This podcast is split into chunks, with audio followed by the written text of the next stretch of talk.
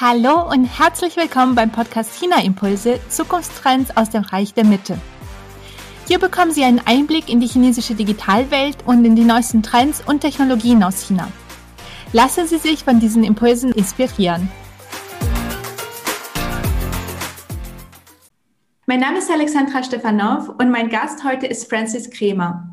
Er lebt und arbeitet seit vielen Jahren in China und wird uns heute mehr über den digitalen Alltag dort erzählen. Francis, schön, dass du heute bei China Impulse bist. Ich freue mich, dich hier zu haben. Ja, freut mich auch. Vielen Dank, Alexandra.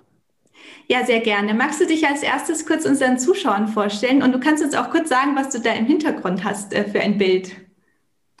Ja, also mein Name ist Francis. Ich bin halb Ire, also war noch nie so ein richtiger Deutscher.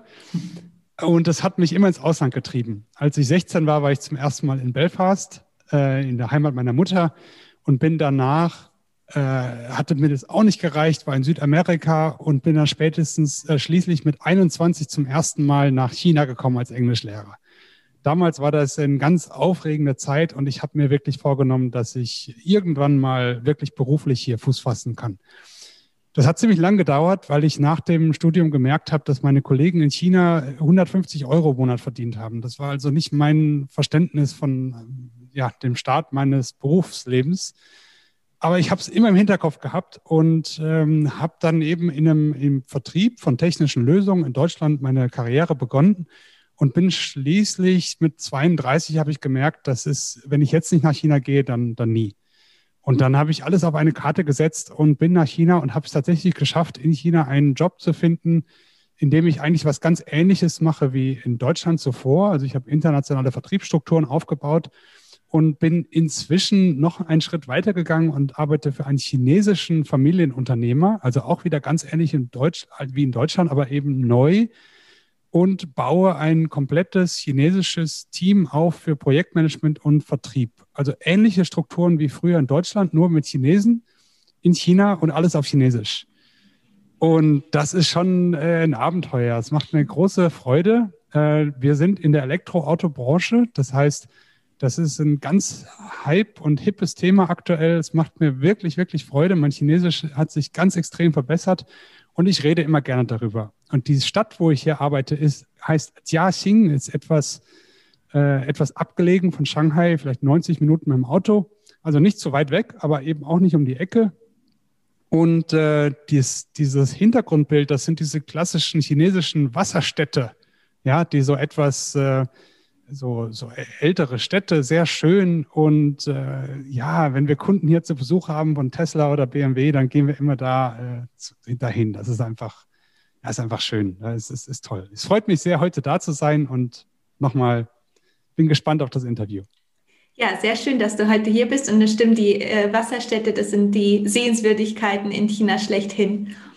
Und du hast ja schon erzählt, dass du schon seit einigen Jahren in China bereits lebst und arbeitest. Äh, magst du uns ein bisschen was dazu erzählen? Was glaubst du, was sind die Hauptunterschiede in der Digitalisierung zwischen China und Deutschland? Also grundsätzlich sind die Chinesen bereit, Komfort gegen Daten zu tauschen. Das heißt, wenn irgendwas schneller ist oder billiger oder sie sich mehr leisten können als vorher und dafür Daten äh, zu opfern, dann machen sie das sofort, ohne zu zögern. Und das merkt man in ganz vielen Bereichen. Und das ist ein riesengroßer Unterschied zwischen Deutschland und China. Und daher passiert einfach so viel. Natürlich ist es nicht immer freiwillig. Ja? Wir reden von Freiheit äh, in Deutschland und in China. Und sicher schauen wir nach China und denken, na ja, die sind halt nicht frei. Die sind da wie im goldenen Käfig. Aber also nach der Covid-Krise hat man halt schon gemerkt, dass die Chinesen heute äh, natürlich alle ihre Daten hergeben mit, mit allem drum und dran, aber sich dann frei bewegen können. 100 Prozent frei.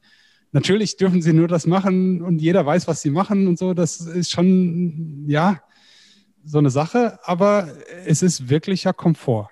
Das muss man einfach sagen. Es ist ein riesengroßer Unterschied. Und ich bin mir nicht sicher, ob das irgendwann in Deutschland auch mal kommen wird. Äh, die Chinesen sind sehr offen dafür. Mhm. Ja, das ist spannend, dass du das ansprichst, gerade den Punkt Freiheit. Da hat man ja auch in unterschiedlichen Ländern und Kulturen ja ganz unterschiedliche Ansichten, was Freiheit überhaupt ist. Ähm, und ein bisschen zum digitalen Alltag in China. Du äh, nutzt ja auch äh, die chinesischen äh, digitalen Apps und bewegst dich dann auch im Alltag ähm, damit und organisierst auch dein gesamtes Leben damit. Kannst du uns mehr darüber erzählen, wie bei dir so ein typischer Tag im digitalen China aussieht, welche Plattform du da täglich nutzt? Also es ist weniger spektakulär, als, als sich das anhört. Also äh, wir benutzen WeChat für quasi alles. Das heißt, man steht morgens auf und äh, ja, wir sollten das nicht tun, aber als erstes checkt man WeChat, so wie andere Leute in Deutschland halt Facebook und WhatsApp checken. Es ist WeChat, ja. Und dann ist natürlich die Frage, wie kommuniziert man, wie fährt man zur Arbeit? Ich laufe morgens zur Arbeit, das ist auch sehr deutsch. Ich bin wahrscheinlich der Einzige in der ganzen Firma, der zu Fuß zur Arbeit geht. Ähm, es gibt Kollegen, die kommen mit Didi, also mit dieser chinesischen Taxi-App, das ist sowas wie Uber. Ähm, klappt sehr gut, ist sehr günstig, geht unheimlich schnell äh, und eigentlich lohnt sich kein eigenes Auto, aber die Chinesen haben eben ein eigenes Auto grundsätzlich. Also wer kein Auto hat, der hat irgendeinen Grund. Also entweder er lebt in Shanghai, er hat äh, quasi kein Nummernschild oder er hat nicht genug Geld. Aber wer Geld hat, so wie ich jetzt, der und hat kein Auto, dann der ist eigentlich ein Freak. Also das, das macht man nicht in China. Und das ist halt schon, also WeChat zur Kommunikation, Didi zur, äh, zum Transport. Und dann gibt es halt ganz viele Sachen für Online-Shopping und so, aber das ist jetzt nicht was, was man jeden Tag nutzt. Also für mich muss ich sagen, dass WeChat schon den Löwenanteil des Tages für die Kommunikation einnimmt. Und da muss man sich einfach mal mit auseinandersetzen. Also ich habe mir das vor vielen Jahren überlegt und habe Tencent-Aktien gekauft weil ich gedacht habe, ähm, dass, dass eben diese Kommunikation so wichtig wird. Und im Jahr darauf sind die Aktien um 50 Prozent gefallen, weil Tencent ähm, es nicht geschafft hat, dieses Videospielen irgendwie vorwärts zu bringen. Das heißt, die haben ihre ganzen Umsätze aus dem Videospielmarkt verloren. Und ich bin mir da selber nicht so sicher gewesen. Aber jetzt merkt man nach, äh, nach, nach der Krise, nach der Covid-Krise, dass eben genau diese Kommunikation unheimlich wichtig wird und dass Tencent es auch geschafft hat, über WeChat, über diese, dass andere Leute eben auch so leben wie ich, dass sie alles über WeChat machen, dass sie eben da auch deutlich mehr E-Commerce drüber schalten und jetzt auch sehr viele Umsätze aus WeChat rausziehen. Ne, das muss man sich auch bewusst sein. Also ich bin sicher nicht der Einzige, der so viel mit WeChat macht. Mhm. Und du hast ja schon gesagt, es ist jetzt nicht so spektakulär und du nutzt ja vor allem WeChat täglich. Was sind denn aber auch die besonderen Funktionen von den digitalen Apps oder vielleicht auch von WeChat insbesondere, ähm, die, ja, die besonders sind, die wir hier in Deutschland auch nicht kennen von unseren Apps? Das kann man sich eigentlich gar nicht wirklich vorstellen. Also grundsätzlich, wir reden ja von Offline to Online oder Online to Offline. In China ist eigentlich alles online heute. Alles. Also meine Freunde, Kollegen und so, die bestellen alles online. Also das ist für mich äh, schwierig, mich damit auseinanderzusetzen. Das ist äh, der Griff zum Handy, um irgendwas zu bestellen, sei es äh, eine Fertigsuppe, die man beim Supermarkt bestellen, holen, kaufen könnte oder irgendwas anderes. Es geht alles online. Also man kann wirklich alles alles online kaufen. Es gibt eigentlich keinen Grund, die Schuhe anzuziehen, rauszugehen und was zu kaufen, weil es wird zum gleichen Preis nach Hause geliefert. Man könnte jetzt sagen, okay, das dauert eine halbe Stunde, bis der herkommt. Wenn ich jetzt laufe, bis in fünf Minuten bin ich da. Aber es sind Granularitäten. Also es ist wirklich unheimlich viel Komfort. Und das gilt für alle Lebensbereiche. Also man kann äh, online seine Scheidung einreichen es gibt alles. Also es gibt wirklich in jedem Bereich äh, sein Auto reparieren. Es gibt alles, wirklich alles online. Und das ist schon ein großer Unterschied. Das, das kann man sich also wirklich nicht vorstellen, wenn du dir vorstellst, wie du dein Leben verbringst und an welcher Stelle du Services in Anspruch nimmst oder irgendwas kaufst. Stell dir einfach vor, du kriegst alles online. Alles. Mhm. Ja, das ist spannend. Das, äh, vielleicht können wir uns das hier in Deutschland ein bisschen besser vorstellen, seitdem wir ja selber alle im Lockdown sind und vieles online machen müssen. Äh, aber das ist in China ja seit vielen Jahren so, dass alles oder fast alles online läuft. Das stimmt. Und ähm, Francis, dann hätte ich ein paar Fragen mal zu einem ganz anderen Thema und zwar ähm, zum Bereich ähm, E-Mobilität, KI und autonomes Fahren. Ähm, was sind denn da, ähm, wie revolutioniert China in diesen Bereichen äh, die Entwicklungen? Ja, also ich denke, ihr habt alle schon gesprochen über Made in China 2025. Und äh, ein, das Thema E-Mobilität ist und auch autonomes Fahres, Fahren bzw. 5G ist halt ein riesengroßes Thema. Es wird unheimlich gepusht. Und jetzt sieht man, dass da bestimmte Player sich am Markt äh, abbilden, äh, die ganz klar nach einer Führungsstellung suchen. Das ist zum Beispiel NIO. NIO, der Autohersteller NIO, ist an der Börse komplett durch die Decke gegangen, war aber vor zwei Jahren fast pleite. Also das muss man sich einfach mal vorstellen, dass der chinesische Staat jetzt sagt, wir wollen da rein und die quasi die, die, die, die stampfen ein Unternehmen aus dem Boden und da fehlt es an allen Ecken und Enden. Also die gehen auf Riesenpartys überall um die Welt rum und bauen äh, quasi äh, ein Branding auf, aber das Produkt ist irgendwie nicht fertig. Und dann geht irgendwann das Geld aus und dann merkt man ja, jetzt gleich geht der Laden hops. Und dann denkt man, nee, es geht nicht. Made in China 2025, das kann nicht hops gehen. Und es ist genauso gekommen. Also im letzten Moment springt dann jemand rein und also die, in dem Fall JAC, das ist also eine Tochtergesellschaft von einer Staatsautofirma. Ich bin mir jetzt auch nicht so ganz sicher, aber jedenfalls investieren sie und ganz klar mit Backup von der Regierung und retten äh, das Unternehmen und bauen es richtig auf. Und jetzt ist NIO in allem Munde, aber das ist halt, ja, das ist ein ganz großer Punkt. Und das ist, ist schon was, was man immer wieder sieht, dass äh, solche Innovationsthemen in China einfach nicht pleite gehen. Also die, die schaffen das, diese kritischen ersten fünf Jahren zu überleben, so lange, bis es richtig kracht. Und, und wenn es halt vorher nicht läuft, dann findet man irgendeine Lösung. Aber es geht so ein Unternehmen, geht einfach nicht pleite. Und das ist ein, ist ein, ist ein ja, ist, ist ein toller Punkt in China, muss man einfach sagen. Auf der anderen Seite kann ich den Hype jetzt auch nicht immer ganz nachvollziehen, weil Unternehmen wie NIO zum Beispiel das ganz stark setzt auf äh, Battery Swap zum Beispiel, also den Tausch von Batterien in einem Elektroauto.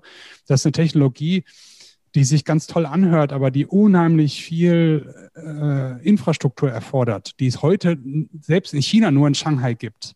Also das heißt, in, heute kann man diesen ganzen Hype von dem Auto, also die Autofirma, die heute die dritthöchst bewerteste Firma weltweit ist, die basiert auf einer Technologie, die nur in Shanghai funktioniert. Also ein ganz klitzekleiner Markt.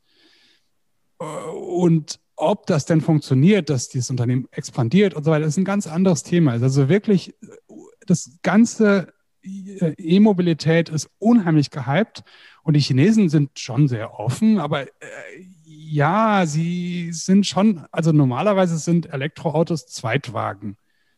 Also jemand hat Kohle und kauft sich halt ein zweites Auto, weil das halt cool ist. Mein Chef sagt das genauso. Ich habe ihn jetzt gefragt, ja, kauf, der will ein neues Auto kaufen. Sagt, kauft ihr doch ein E-Auto. Ich meine, wir bauen Elektromotoren. Da müsste man doch mal, ja, nee, aber wenn er dann zu seinen Eltern fährt und so, ist das zu weit weg. Und naja, also er kauft sich halt zwei. Er kauft sich einen BMW und dann halt einen Tesla.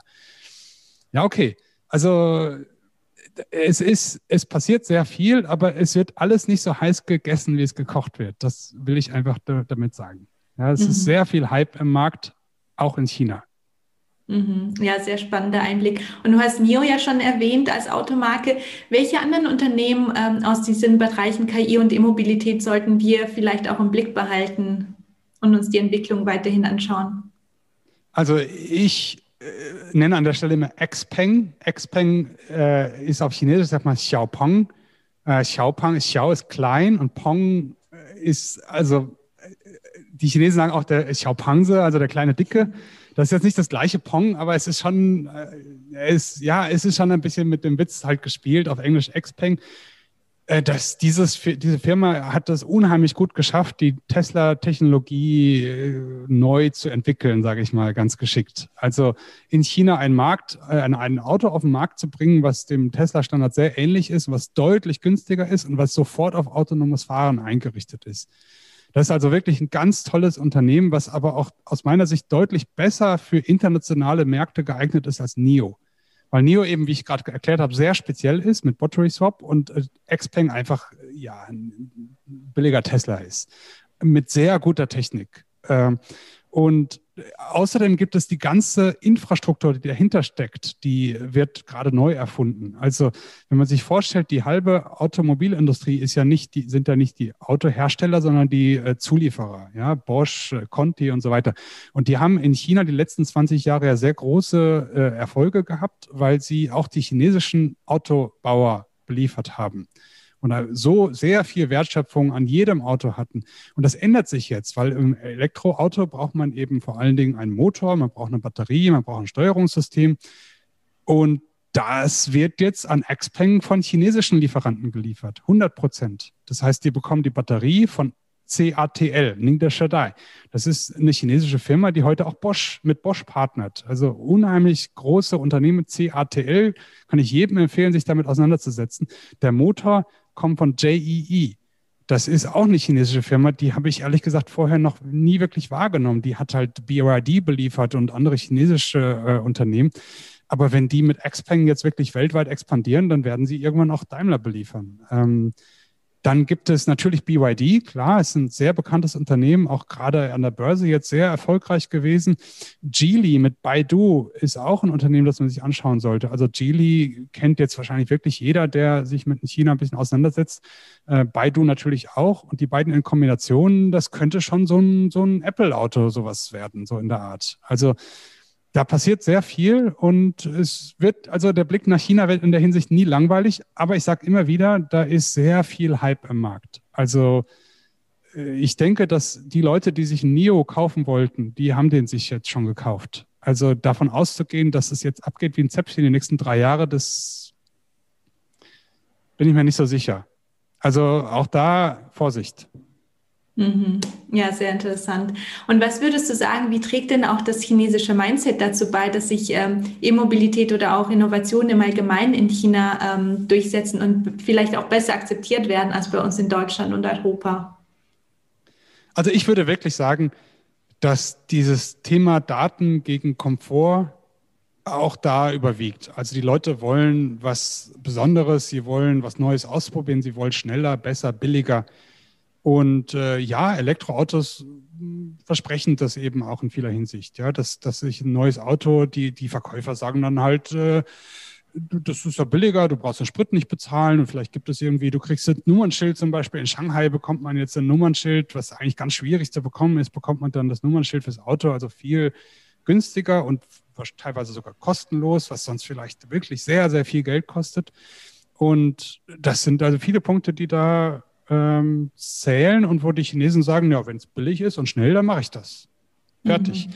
Und das, das, das ist ein Punkt, der, der ganz klar die Leute motiviert zu handeln und wo sie nicht so lange überlegen. Und ansonsten ist natürlich jetzt gerade Tesla ist der neue Mindset-Begriff in China. Also die Chinesen, auf Chinesisch sagen wir Tesla, das ist ein, ja, die, das ist der neue Bencher, der neue Daimler, der neue Mercedes. Das ist, das, äh, das, das ist halt, das ist das Auto, was du haben solltest. Ja, das, das gehört natürlich zum, zum Mienza, also zum Gesicht in China einfach dazu. Das ist ein tolles Ding. Und also die Kombination, ich möchte schnell sein und, und auch billig, aber ich möchte auch was herzeigen, dass ich was drauf habe ja, das beflügelt dieses Thema ganz stark.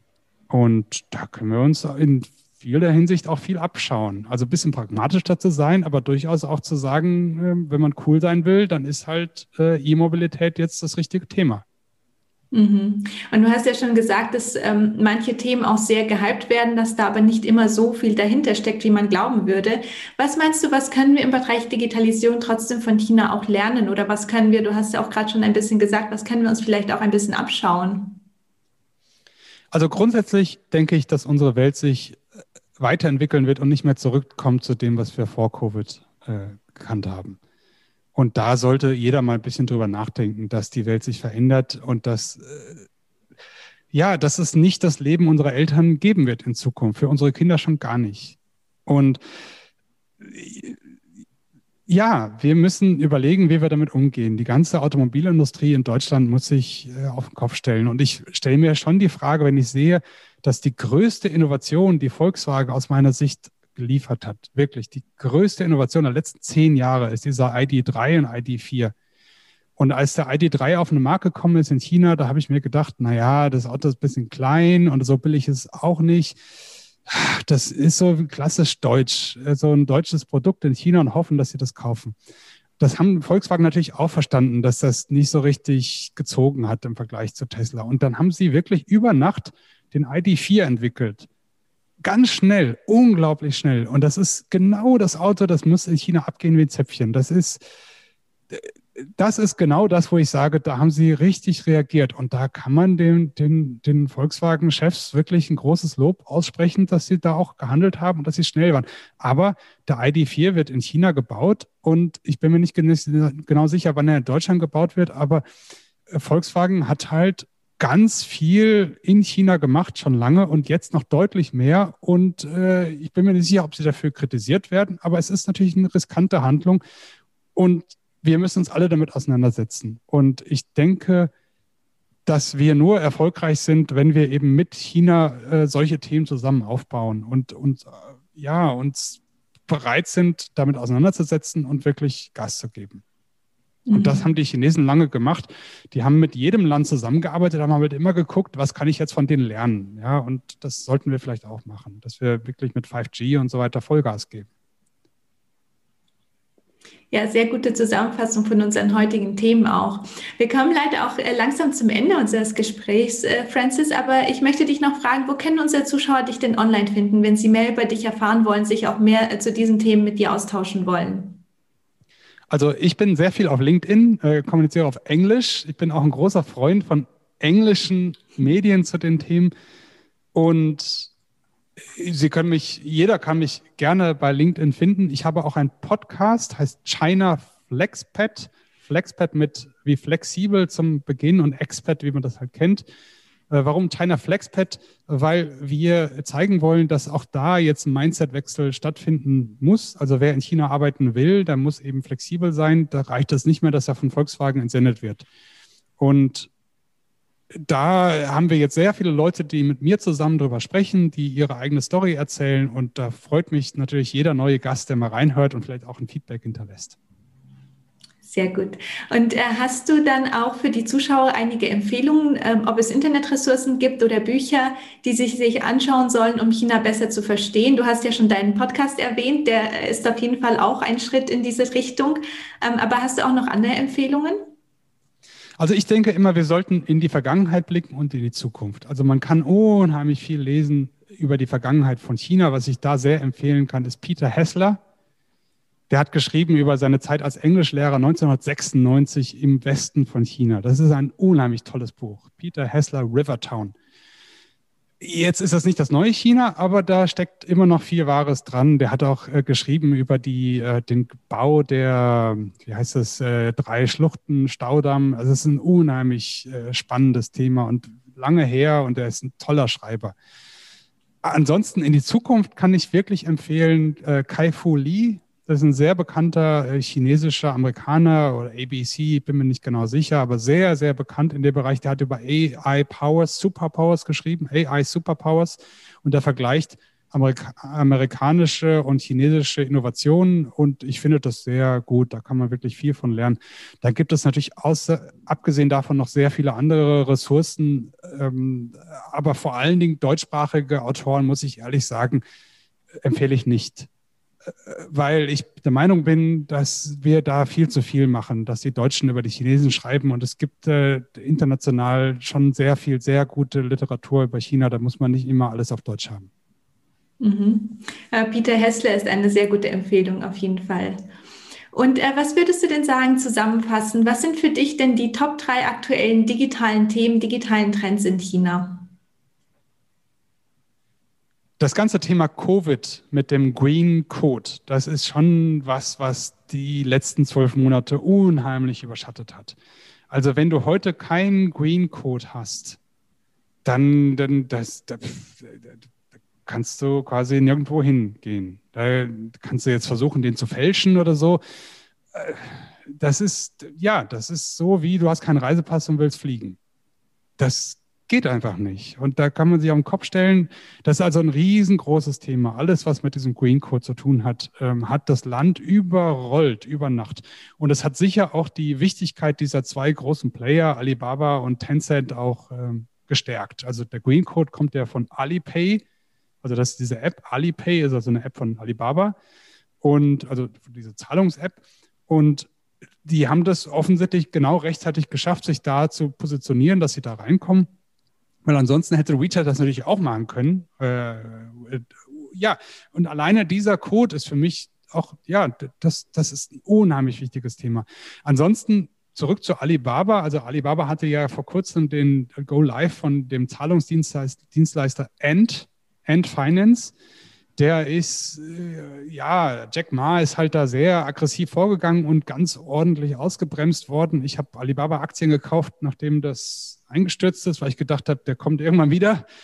Und der kam auch irgendwann wieder. Also es ist auch ein sehr spannendes Thema, sich mit den digitalen Riesenplayern auseinanderzusetzen. Tencent, Alibaba, Baidu, BAT ist so ein bisschen wie die, äh, wie heißen sie, Facebook und dergleichen in, mhm. den, in den Staaten. Also sehr interessant, sich damit auseinanderzusetzen. Jetzt habe ich zwei also Green Code, Alibaba und zuletzt muss ich ganz ehrlich sagen, die Chinesen, die fahren ab auf Bitcoin, das kann man sich gar nicht vorstellen. Also Bitcoin, da gibt es ein chinesisches Bitcoin, äh, was wohl irgendwann kommen wird, das ist noch steht in den Sternen. Aber die Chinesen, die zocken auch ganz gerne. Also 2015 gab es den letzten Aktiencrash. Äh, da sind ganz schön viele Leute ganz ordentlich unter die Räder gekommen und ich gehe davon aus, dass sowas nochmal kommt. Also das früher oder später in China, was genau Aktien und Bitcoin und so weiter, dass wir da nochmal das was erleben, was, was äh, ja, was so in die Richtung geht wie ein Dotcom-Crash äh, oder so. Also da bin ich ganz gespannt. Mhm, sehr aber, spannend. Sorry, Themen. ich wollte nicht so negativ enden. Also ich bin natürlich gerne in China, aber ich sage trotzdem immer, auch jetzt bei Aktien kaufen. Ich habe gerade gestern noch mal eine Nachricht bekommen von einer Freundin, die gesagt hat, Francis, du hast doch damals NIO gekauft ähm, ich will jetzt einsteigen und ich sage, naja, also ich finde das schon alles ein bisschen gehypt, also Vorsicht. Ja? Aber China ist ein tolles Land und Digitalisierung kann man ganz sicher in China lernen. Nur es ist eben ein Vorreiter mit viel, äh, mit, mit vielen Ideen und viel Crash und auch viel Geld. Und nicht alles ist halt richtig durchdacht, aber es geht schnell und das macht mir großen Spaß. Ja, das ist doch ein schönes Schlusswort. Und wie du sagst, genau, es gibt wie in jedem anderen Land, auch in China, gute und schlechte Seiten auch an der Digitalisierung. Und es ist ja schön, wenn man das Ganze auch kritisch hinterfragt und nicht alles nur so hinnimmt, wie man es äh, sieht oder liest. Francis, vielen Dank, dass du heute hier warst. Das waren super spannende Einblicke von dir. Ja, danke Alexandra, freut mich sehr und äh, ich freue mich auch über Kontaktnachrichten über LinkedIn und wir können auf irgendeinem Weg in Kontakt bleiben. Wenn Ihnen diese Folge gefallen hat, bin ich Ihnen dankbar, wenn Sie diese weiterempfehlen, den Podcast abonnieren und mir eine iTunes-Rezension hinterlassen, damit dieser Podcast auch noch lange Zeit bestehen bleibt. Aber jetzt wünsche ich Ihnen erstmal eine wunderbare Restwoche und ich freue mich, wenn Sie bei der nächsten Folge von China Impulse Zukunftstrends aus dem Bereich der Mittel wieder dabei sind. Bis dann und seid Jen.